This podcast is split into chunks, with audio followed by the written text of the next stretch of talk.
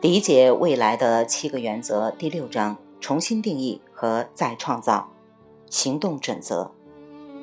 基于眼前已经发生的变化，对事业进行再创造，一直以来都是一个有利的战略。但如今，再创造已经成为当务之急。再创造不同于添加或改变某些功能。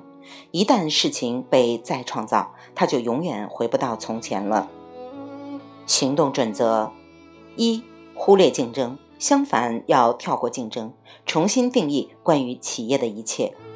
二、持续的去商品化，寻求创造性的方式，使平凡变成卓越，化平凡为非凡。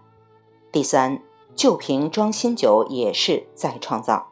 回忆重症监护护士是如何使用企业淘汰的寻呼机的，寻找新的方法来创造性的利用现有的技术。重点不在于工具，而是你如何使用它。重塑自己，因为这关系到我们的事业。如果我们要在技术驱动的变革时期茁壮成长，当务之急是要重塑自己。第四，寻找你的核心优势。一旦你开始围绕自己的天分重塑自己，并调整自己的才华来支持你的天分，你就能找到让你自己不断精益求精的事业。第五，勇于与众不同。不仅要花时间去研究你做了什么，还要研究你怎么做。